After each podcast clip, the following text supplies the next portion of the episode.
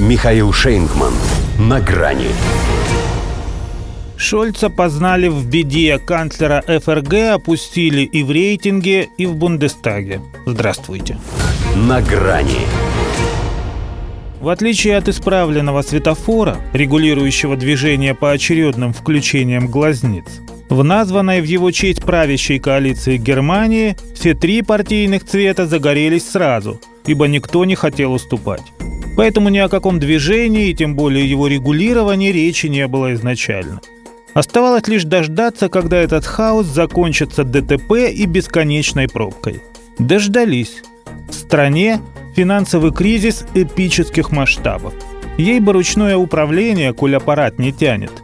Но не оттуда растут у власти руки, хотя они, и не для скуки, запустила их туда, куда не следовало, да и слямзила из нерастраченного фонда борьбы с пандемией 60 миллиардов евро. Однако взять взяла, а воспользоваться так и не сумела. Конституционный суд дал по этим самым рукам, оставив открытым только один вопрос. Канцлер ФРГ не знал законы или осознанно шел на их нарушение? Впрочем, и без ответа понятно, что ни то, ни другое не делает ему чести. Ладно бы пошел all риск это хотя бы благородно. А то ведь Олаф, в смысле Шольц, что значит «тушите свет». И не только, но еще и газ, и промышленность, и мозги. Пока думал, на какие дыры пустить эти 60 миллиардов, образовалась новая. В 60 миллиардов. Деньги-то уже считали своими, планы строили, а они тю-тю. Вот и пришлось замораживать весь бюджет до выяснения. Не шатдаун, конечно, как американцы его трактуют, но что-то даунское в этом, безусловно, есть. Так Германию еще не опускали.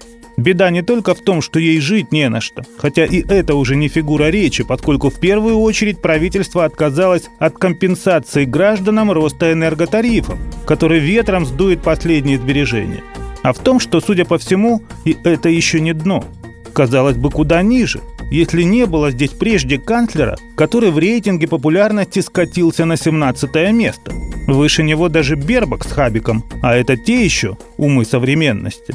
Но опрос проводился до выступления Шольца в Бундестаге. Оно-то и показало, что есть ему куда падать. Хотя был хорош.